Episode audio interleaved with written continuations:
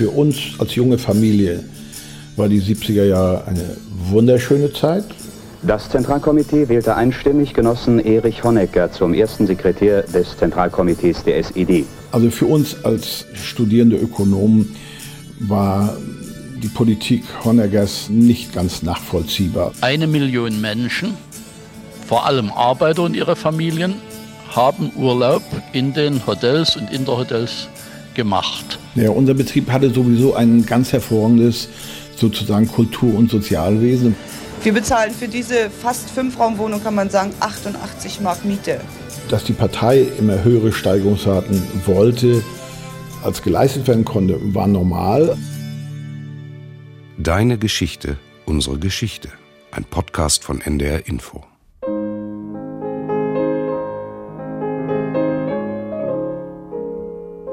Deine Geschichte erzählt dein Leben.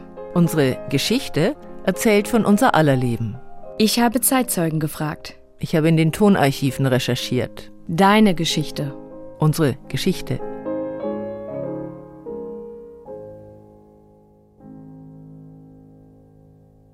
Die 70er, Folge 3.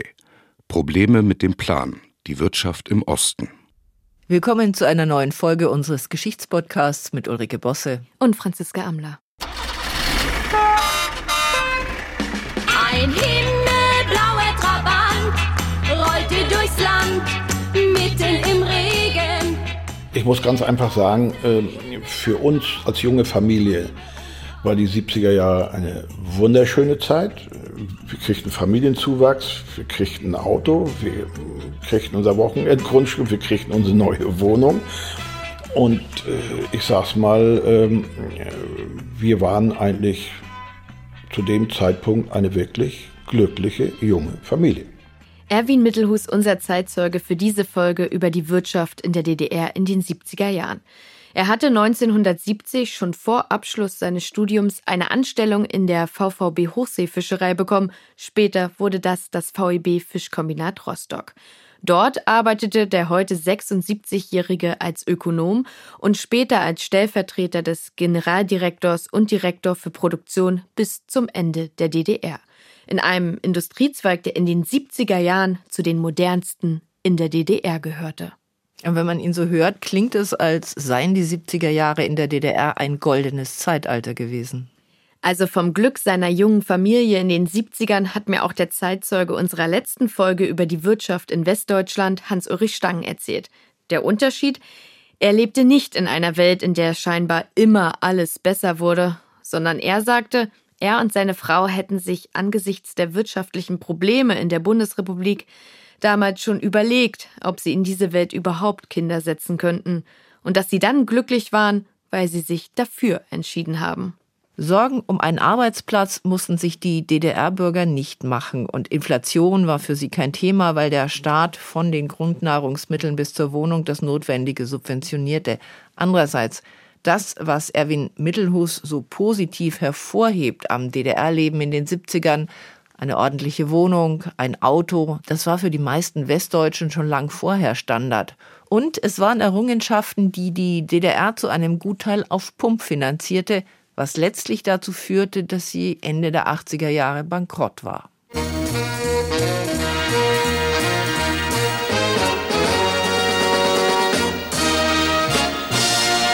Das Zentralkomitee trat am 3. Mai zu seiner 16. Tagung zusammen. Zu Punkt 1 der Tagesordnung gab Genosse Walter Ulbricht eine Erklärung ab. Er bat das Zentralkomitee, ihn aus Altersgründen von der Funktion des ersten Sekretärs des Zentralkomitees der SED zu entbinden, um diese Funktion in jüngere Hände zu geben. Am 3. Mai 1971 unterrichtete das DDR-Fernsehen sein Publikum über das Ende einer Ära. Walter Ulbricht, der die DDR seit ihrer Gründung geleitet und geprägt hatte, trat ab. Auch wenn er zunächst noch Vorsitzender des Staatsrats blieb, die Macht ging in diesem Moment über in die Hände seines bisherigen Stellvertreters. Das Zentralkomitee wählte einstimmig Genossen Erich Honecker zum ersten Sekretär des Zentralkomitees der SED. Sechs Wochen später, beim achten Parteitag der SED, erfolgte dann quasi die Intronisation Honeckers durch die gesamte Partei, geadelt durch die Anwesenheit des Generalsekretärs der KPDSU, Leonid Brezhnev, und mit den Huldigungen durch die übrige Führungsriege der SED, zum Beispiel vom ersten Sekretär der SED-Bezirksleitung Rostock und späteren Vorsitzenden der DDR-Gewerkschaft FDGB Harry Tisch. Von der Tribüne des achten Parteitages versichern wir, die Parteiorganisation des Bezirkes Rostock steht einheitlich und geschlossen, fest und treu zum Zentralkomitee, zur kollektiven Führung des Politbüros mit dem ersten Sekretär unserer Partei, Genossen Erich Honecker.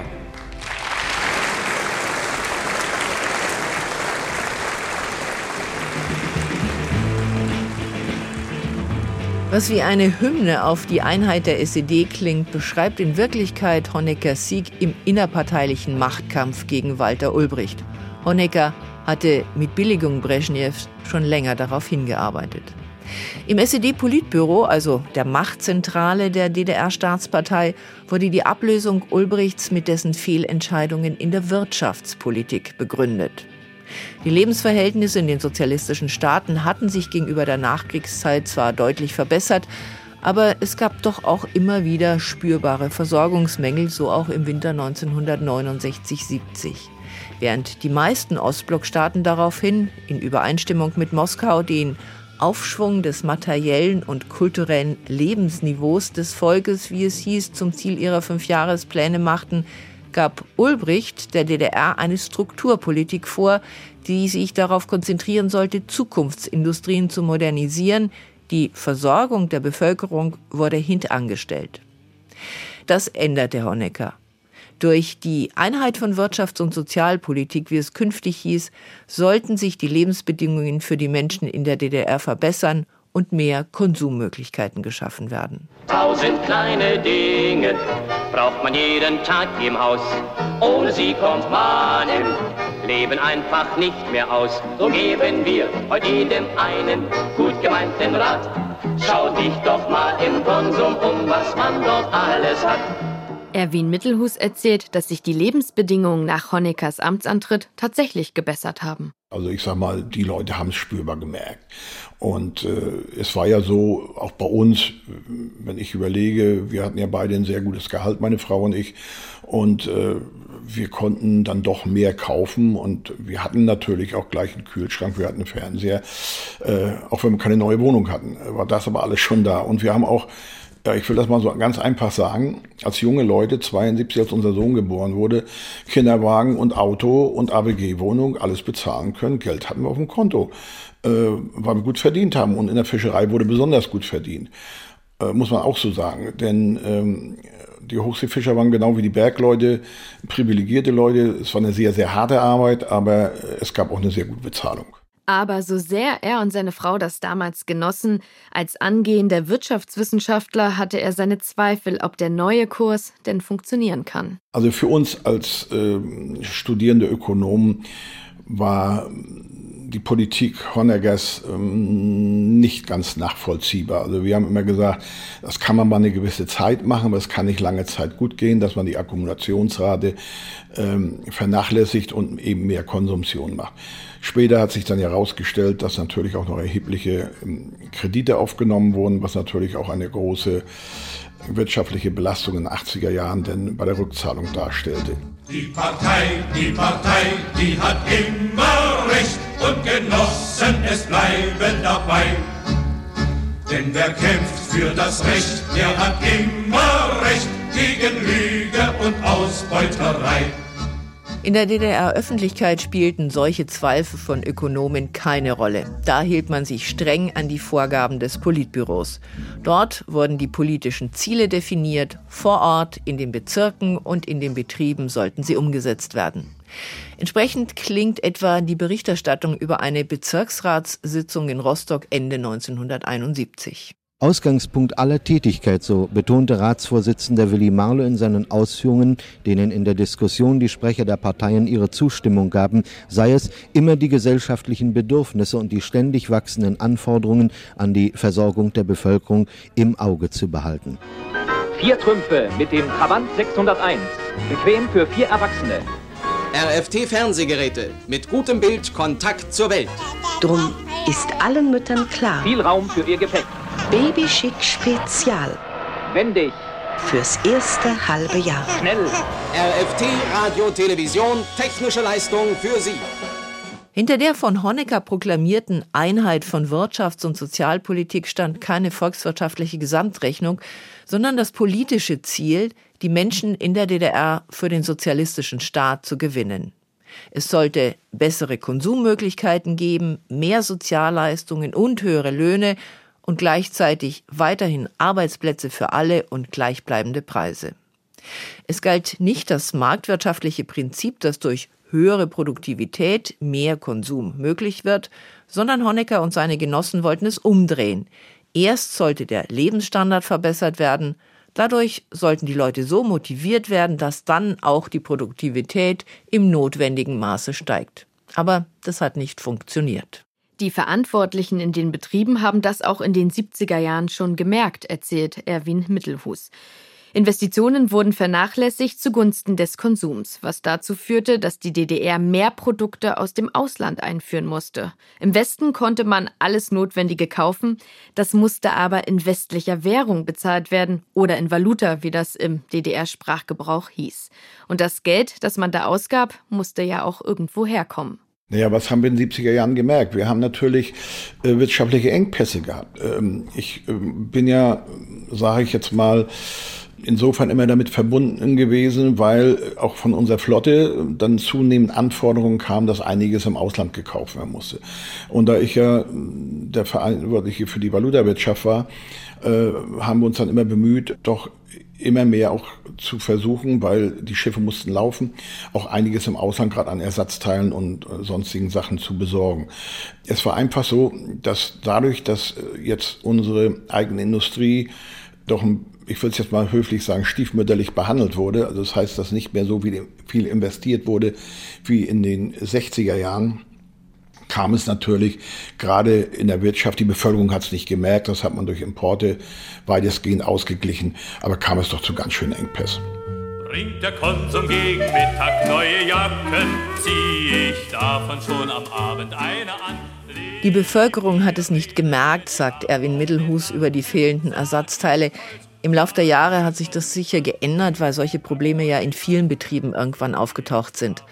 Und die Menschen in der DDR haben Strategien entwickelt, mit der Mangelwirtschaft umzugehen. Schlange stehen. Kaufen, was es gibt, auch wenn man es gerade nicht braucht, weil man es später ja vielleicht gegen etwas Notwendiges tauschen kann. Oder um eine Dienstleistung zu bezahlen. Oder um eine Beziehung zu pflegen, die sich am Ende auszahlen kann. Aber erst einmal hat Honecker tatsächlich sein Konsumversprechen eingelöst.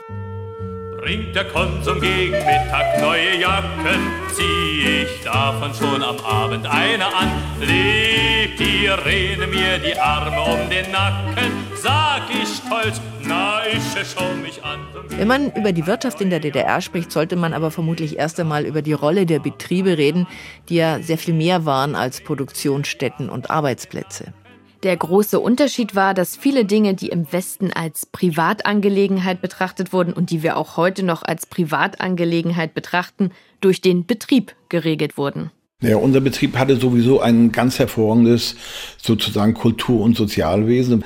Wir hatten eine Poststelle, wir hatten, äh, ich sage das mal, Urlaubsbetreuung, wir hatten eine eigene Poliklinik, wir haben einen Kindergarten bei uns drin gehabt, wir hatten eine Kinderkrippe bei uns. Äh, und äh, ja, und das ist natürlich so, dass wir auch einen Patenwohnbezirk hatten, das war der Wohnbezirk Roddershagen in Rostock, für den also unser Kombinat beziehungsweise äh, unser Standort Rostock Fischerei verantwortlich war, wo wir auch viel gemacht haben mit Kindergärten, mit Kinderkrippen und dadurch natürlich auch dort Plätze bekommen haben für unsere Mitarbeiter und Mitarbeiterinnen. Wohnen, Gesundheit, Kinderbetreuung, Urlaub. Damit half der Betrieb in vielen Bereichen, die Arbeitnehmern im Westen gehörige Kopfzerbrechen bereiten konnten, vor allem wenn Vater und Mutter in einer Familie arbeiten wollten. Die Sozialleistungen waren ja auch ein Grund dafür, dass der Anteil von berufstätigen Frauen in der DDR viel höher war als im Westen. Allerdings muss man dazu sagen, all die Leistungen, die Erwin Mittelhus da aufzählt, konnten über seinen Arbeitgeber, das Fischkombinat, organisiert werden, weil so ein Kombinat einfach ein Riesenunternehmen war. In Kombinaten waren in den sozialistischen Ländern verschiedene Betriebe aus einem Produktionsbereich zusammengeschlossen. Das Fischkombinat Rostock war im Norden einer der wichtigsten Arbeitgeber nach den Werften, hat er mir erzählt. 16.000 Beschäftigte, Standorte in Rostock und in Sassnitz und acht weitere kleinere Verarbeitungsbetriebe in der gesamten DDR. Zuständig für alles vom Fischfang bis zur Herstellung von Räucherfisch und Marinaden.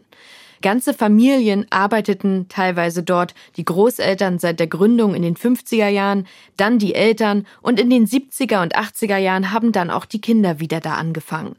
Aber auch unabhängig von solchen echten Familienbanden hat Erwin Mittelhus das Arbeitsklima als eher familiär geschildert. Die Kollegen untereinander hatten eigentlich ein sehr gutes Verhältnis. Er begründet das damit, dass niemand um seinen Arbeitsplatz fürchten musste und es auch keinen Konkurrenzkampf um gute Posten gegeben habe. Denn wir hatten ja eigentlich Arbeitskräftemangel, wie man so schön sagt. Insbesondere in der Produktion, weniger in der Verwaltung. Aber auch in der Verwaltung gab es eigentlich kein großes Gerangel, denn es war gar nicht mal so erstrebenswert, unbedingt Abteilungsleiter zu werden. Denn Abteilungsleiter hatte meistens äh, nur 150, wenn es gut kam, 200 Mark mehr. Und das war auch noch brutto. Und dann hatte man die Verantwortung für mehrere Leute. Und naja, Sie wissen ja, wie das ist. Wenn man mehrere Leute hat, hat man natürlich auch äh, mehr Ärger. Und da haben viele deswegen gar nicht das große Ziel gehabt und haben gesagt, nö, wenn ich eine sehr gute Ingenieurstelle oder Ökonomenstelle habe, die gut bezahlt ist, äh, warum soll ich mir das antun und mir hier 10, 12, 20 Leute überhängen? Macht man nicht. Dadurch, dass man nicht in Konkurrenz zueinander stand, habe es einen wirklich guten kollegialen Zusammenhalt gegeben, erzählt er. Wir haben ja auch äh, sehr viel zusammen unternommen. Das ging los bei Ausflügen, das ging los bei gemeinsamen Feiern. Auch die Geburtstage der jeweiligen Kollegen wurden miteinander kurz gefeiert oder auch mehr oder weniger zusammen. Wir hatten ja auch organisierten Urlaub über, wir hatten ja, ich sag mal, eigene Betriebsferienplätze, wo man dann mit vielen wieder zusammenkam, wo dann abends gegrillt wurde, man zusammensaß. Früh um drei, da wird gepackt nach Plan und ganz genau. Der Trabi fährt im Zweiertakt, um fünf steht er im Stau. Vor Stralsund steht die DDR, um grünes Licht zu kriegen. Alle sind jetzt Teilnehmer der Invasion auf Rügen. Ein schöner Urlaub, das gehörte zu den Konsumversprechen Erich Honeckers, als er 1971 die Einheit von Wirtschafts- und Sozialpolitik propagierte. Aber freies Reisen war für die DDR-Bürger nicht möglich. Erwin Mittelhus erzählt, dass er und seine Frau in den 70er Jahren die wenigen Möglichkeiten ins Ausland zu fahren noch genutzt haben, dann aber damit aufgehört haben, weil sie die Erfahrung machen mussten, dass sie schlechter behandelt wurden als Reisende aus Westdeutschland. Wir konnten ja nicht viel ins Ausland fahren. Sicherlich ja, wie man so sagt, die sozialistischen Länder. Wir waren auch in der Tschechei, in Ungarn, in Bulgarien. Aber nach Ungarn sind wir nicht mehr gefahren nach 1979 weil wir nicht genügend Geld tauschen konnten. Und ich sagen muss, äh, ich war nirgendwo gerne Mensch zweiter Klasse. Und deswegen hat man sich natürlich dann versucht, in der DDR äh, das so gut wie möglich zu machen mit eben Ferienplätzen des Betriebes oder auch des FDGB, also des Freien Deutschen Gewerkschaftsbundes, wie es ja hieß, oder eben auch das äh, private Wochenendgrundstück. Sommer, Sonne, Sonnenbrand, Kleckerburg im Kieselsand. Ja, die Ostsee macht was her, was sollen wir denn am Schwarzen Meer? Und wer so eine Datsche hatte, der war fein raus. Die anderen waren angewiesen auf die Plätze in den Ferienheimen, die durch die Ferienkommissionen der Betriebe vergeben wurden. Deren Ausstattung war teilweise karges Jugendherbergsniveau. Ab 1971 wurden dann allerdings auch Plätze in Interhotels vergeben, die ursprünglich eingerichtet wurden für mit harten Devisen zahlende Gäste aus dem Ausland, zum Beispiel das Hotel Neptun in Warnemünde. Zehn Jahre später verwiesen die Verantwortlichen stolz darauf, dass in diesem Zeitraum von zehn Jahren 20.000 Plätze für den Feriendienst der Gewerkschaften neu gebaut oder modernisiert worden seien. So habe man den Beschluss umgesetzt, mehr für das Erholungsbedürfnis der Menschen zu tun, erläuterte ein Genosse Dr. Rösel, wie er im Radiointerview genannt wurde. Eine Million Menschen vor allem Arbeiter und ihre Familien, haben Urlaub in den Hotels und Interhotels gemacht. Darunter sind so schöne Erinnerungen für die Teilnehmer dieses Urlaubs, dass sie in Dresden das Grüne Gewölbe, die Gemäldegalerie besuchen konnten, dass sie in Potsdam die Schönheiten von Sanssouci kennenlernten, dass sie in Oberhof zu jeder Zeit einen angenehmen Sport treiben können. Also das, was sich der Werktätige unter Urlaub vorstellt. Wobei wir es jetzt lieber dahingestellt lassen, ob die Mehrheit der Werktätigen lieber Bildungsurlaub in Dresden machte oder nicht doch eher die Badeferien an der Ostsee gewählt hätte.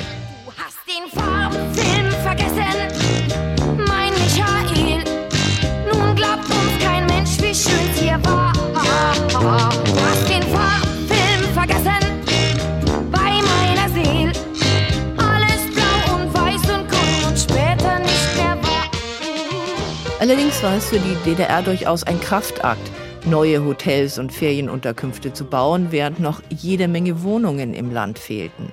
Auch ein Wohnungsbauprogramm gehörte zu den Versprechen, die Honecker bei seinem Amtsantritt machte. Erwin Mittelhus und seine Frau hatten 1969 geheiratet, mussten aber fünf Jahre auf eine Neubauwohnung warten. Ne, wir haben dann unsere ABG-Wohnung, zweieinhalb Zimmer in Lichtenhagen, im November äh, 1974 bekommen. Das war natürlich für uns ein, äh, ein ganz entscheidender Sprung. Also äh, warmes Wasser aus Wand, Fernheizung. Äh, wenn die Wohnungen auch sehr karo einfach waren und wir daraus ja wie sagte mein Vater immer, eine Bastlerwohnung war es ja, und dann erstmal was gemacht haben. Äh, ja, waren wir trotzdem als junges Ehepaar mit einem Kind, unser Sohn war 72 geboren, sehr, sehr froh, dass wir eben in so einen Großbau Sozialismus zogen. Und da konnten sie auch sehr zufrieden sein, denn andere Familien mussten noch sehr, sehr viel länger warten. So erzählte etwa eine Frau aus Schwerin noch im Jahr 1985 einem Rundfunkreporter, warum sie sich so über ihre neue Wohnung freut. Was ist denn jetzt der größte Fortschritt für Sie? Das Bad. Wir hatten vorher also eine Küche, da hat sich bei uns so gut wie alles drin abgespielt. Da musste gewaschen werden, da mussten die Kinder gebadet werden, da mussten wir kochen. Da ist doch jetzt schon ganz anders. Die Kinder haben ihr Zimmer, wir haben das Bad. Das macht man die Tür eben zu, wenn einer badet und dann ist es doch ganz anders als vorher. Wer dann aber eine Wohnung hatte, musste sich keine Sorge mehr machen. Die Mieten waren sehr stark subventioniert. Wir bezahlen für diese fast Fünfraumwohnung, kann man sagen, 88 Mark Miete. Also ich will nicht viel sagen, wir beide zusammen verdienen eine ganze Menge Geld. Und das ist fast geschenkt, die 88 Mark Miete für so eine herrliche große Wohnung. Glück und Musik, Glück und Musik, Glück und Musik sind für alle da. Nicht nur die Mieten waren subventioniert, auch Energie, Verkehr, Kinderkleidung, die Grundnahrungsmittel. Manches war so billig, dass damit nicht einmal die Transport- und Lagerkosten gedeckt werden konnten. Und zum Beispiel egal wie gut oder schlecht die Ernten waren, egal wie hoch der Getreidepreis auf den Weltmärkten war, der Preis für ein Brötchen blieb für die DDR-Bürger gleichbleibend niedrig. Was, wie Erwin Mittelhus erzählt, dann auch zu Verschwendung führte. Dann gab es natürlich auch die niedrigen äh, Brot- äh, oder Lebensmittelpreise, sagen wir es mal, die ja bewusst klein gehalten wurden, was natürlich auch zu Missbrauch führte, dass äh, in der Landwirtschaft oder einige äh, LPG-Bauern auch dann damit ihre Tiere fütterten und das dann auch wieder verkauften für gutes Geld. Äh, ja, das sind so kleine Dinge gewesen. Unser 100 Gänse und ein Gänselieschen, das ist meins. Jeden Morgen ziehen sie auf die Wiese. 100 Gänse und die 101. Bei der Energieversorgung profitierte die DDR lange von günstigen Importen aus der Sowjetunion. Die OdSSR hatte in den 60er Jahren ihre Erdöl- und Erdgasvorkommen erschlossen und sie subventionierte die sozialistischen Staaten, indem sie diesen Öl und Gas unter Weltmarktpreisen lieferte. Deshalb konnten die DDR-Bürger angesichts der Ölkrise im Westen ab 1973 schon glauben, dass ihr System am Ende doch das bessere ist. Die, ich sage jetzt mal, die Ölkrise äh, wie in Westdeutschland, dass es Fahrverbote gab hier an Wochenenden und Sonntagsfahrverbote und Fahrzeuge hier gerades und ungerades Kennzeichen dann nur fahren durften, äh, hat es bei uns nicht gegeben. Ähm, muss ich auch sagen, auch die Bevölkerung hat da eigentlich äh, keinerlei gespürt und wir haben auch bei uns in der Industrie, auch in den Industriebetrieben, nach wie vor unsere Ölheizung in Betrieb gehabt, auch für die Produktionsanlagen.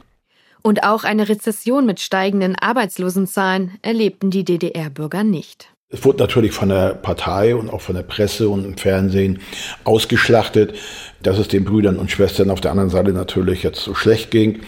Aber das war von Fall zu Fall. Äh, viele hatten ja Verwandtschaft im Westen, gab ja auch Briefverkehr. Wir guckten ja auch Rostock zum Beispiel, wir konnten ja Westfernsehen auch gucken. Und äh, man hat das sehr differenziert denn gesehen, aber man muss natürlich sagen, es war natürlich für die äh, Politik in der DDR ein willkommenes Argument zu sagen, wir sind auf einem besseren Weg. Die beiden deutschen Staaten hatten zwar 1972 den Grundlagenvertrag unterzeichnet, durch den die Bundesrepublik die DDR de facto anerkannte, wenn auch nicht im völkerrechtlichen Sinne. Die westdeutsche Hoffnung, dass sich dadurch allmählich das Verhältnis der beiden deutschen Staaten normalisiert, wurde allerdings nicht erfüllt. Eher im Gegenteil, Honecker verschärfte den Umgangston. Manchmal fällt auf uns der Frost und macht uns hart. Manchmal fällt auf uns der Frost und macht uns hart. Erwin Mittelhus sagt, in den 80er Jahren bekam die DDR Probleme, weil die Sowjetunion aufhörte, große Mengen billiges Öl in die sozialistischen Bruderstaaten zu liefern. Die Sowjetunion erwirtschaftete 80 Prozent ihrer Deviseneinnahmen durch Rohstoffexporte. Sie begann deshalb Mitte der 70er Jahre auch die Preise für die Lieferungen in die Ostblockstaaten allmählich anzuheben. Und nach der zweiten Ölpreiskrise ab 1979 wurden die Lieferungen überdies deutlich gekürzt. Das spürte die DDR nicht nur bei der Energieversorgung, die versuchte sie durch heimische Braunkohle aufrechtzuerhalten. Die DDR verlor vielmehr auch eine attraktive Devisenquelle. Sie hatte bisher gut verdient, weil ihre Chemiewerke aus dem billigen Öl aus der Sowjetunion Produkte herstellten, die sie dann zu den höheren Weltmarktpreisen in den Westen verkaufen konnte. Das Geschäftsmodell funktionierte so jetzt nicht mehr. Das heißt, irgendwann kamen die Folgen der Ölkrise auch in der DDR an, wenn auch vermittelt und verzögert. Aber als Wirtschaftswissenschaftler angesichts der sich abzeichnenden Probleme vorschlugen, Subventionen und Sozialleistungen zu kürzen, lehnte Honecker das aus politischen Gründen ab.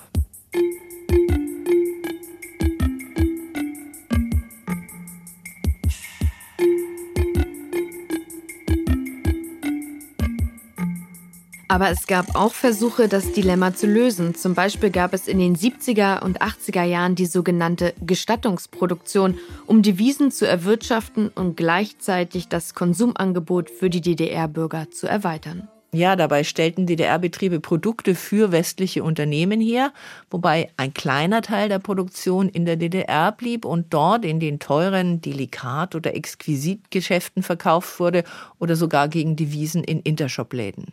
Erwin Mittelhus fand das ein ziemlich gutes Modell. Dass wir auch durch diese Sache moderne Maschinen kriegten, auf denen wir dann natürlich moderne Erzeugnisse produzieren konnten. Und wir konnten mit unseren Produkten, die wir dort produziert haben, diese modernen Anlagen bezahlen. Aber am Ende konnte das die DDR-Wirtschaft auch nicht retten. Die Verschuldung der DDR bei westlichen Banken nahm immer mehr zu. Die Milliardenkredite aus der Bundesrepublik halfen dem Regime dann Anfang der 80er Jahre. Die SED verkaufte Menschlichkeit gegen harte Westwährung. Der Häftlingsfreikauf, über den wir in unserer Staffel über die 60er Jahre ja schon berichtet haben, ist ein besonders menschenverachtendes Geschäftsmodell, das sie immer weiter ausbaute.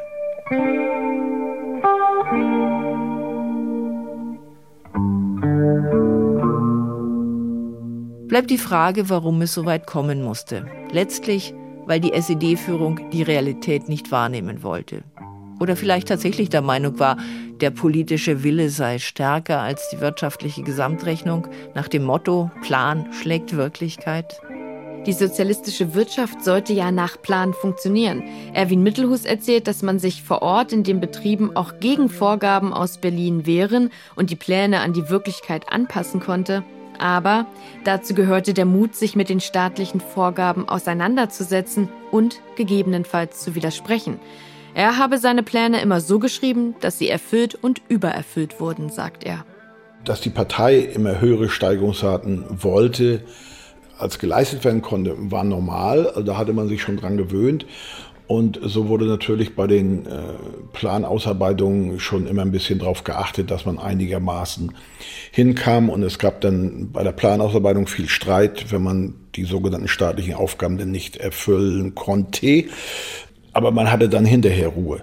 Wenn man natürlich äh, das angenommen hat und hatte einen zu hohen Plan und musste laufend begründen, warum man nicht erfüllt, dann hatte man ein ganzes Jahr lang Stress. Erwin Mittelhus hat nach der Wende noch drei Jahre als Hauptgeschäftsführer der Ostseefisch gearbeitet, hat sich dann zusammen mit seinem Sohn eine Wirtschafts- und Steuerkanzlei aufgebaut. Finanziell geht es ihm heute natürlich viel besser, sagt er, und trotzdem seien die 20 Jahre beim Fischkombinat berufsmäßig seine schönsten Jahre gewesen. Wie hieß es bei uns immer so nett, was ist Freiheit? Freiheit ist Einsicht in die Notwendigkeit. So habe ich es auch mal gelernt. Und ich muss sagen, äh, ja, das haben wir dann so umgesetzt und äh, haben das Beste, also wie gesagt, draus gemacht. Wir haben das Beste draus gemacht, sagt Erwin Mittelhus. Es gab auch diejenigen, denen die DDR diese Chance verwehrte, weil sie sich eine andere Freiheit nahmen, als die SED ihnen zugestehen wollte. In einer späteren Folge, wenn es um die Ausbürgerung Wolf Biermanns geht, werden wir darüber reden. Wartest du auf bessere Zeiten? Wartest du mit deinem Mut gleich dem Tor, der Tag für Tag an des Flusses Ufer wartet, bis die Wasser abgeflossen, die doch ewig fließen? Erst einmal wollen wir aber wieder in die Bundesrepublik schauen. Die Zukunft der Bildung gehörte dort in den 70er Jahren zu den am meisten umkämpften Themen. Denn die Diskussion über Bildung war eng verknüpft mit einer Wertediskussion zwischen Sozialdemokraten und Konservativen. Unser Zeitzeuge ist dann Eberhard Brandt, der viele Jahre an einer Gesamtschule in Niedersachsen unterrichtet hat. Schon als Schüler voll und ganz hinter diesem Schulmodell stand und mit seiner Abiturrede 1969 damals sogar einen kleinen Skandal ausgelöst hat. Aber dazu dann mehr in unserer nächsten Folge.